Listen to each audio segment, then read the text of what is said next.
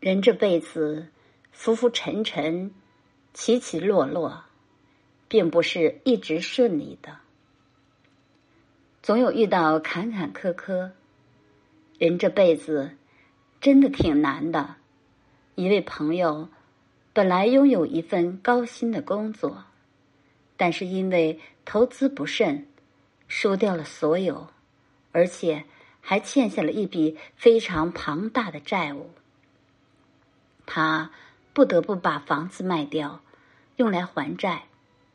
他所拼搏了这么多年，一夜之间又回到了原点。或许换作是别人，早已崩溃了，甚至做出了什么极端的事情来。但是，他并没有因此而退缩。《老人与海》中有一句话说：“人可以被打败。”但是不可以被打倒。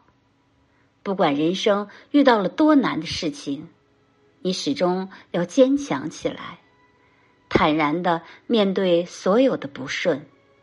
天无绝人之路，越是艰难的时候，你越不应该放弃。不放弃，就会有机会迎来新的转机。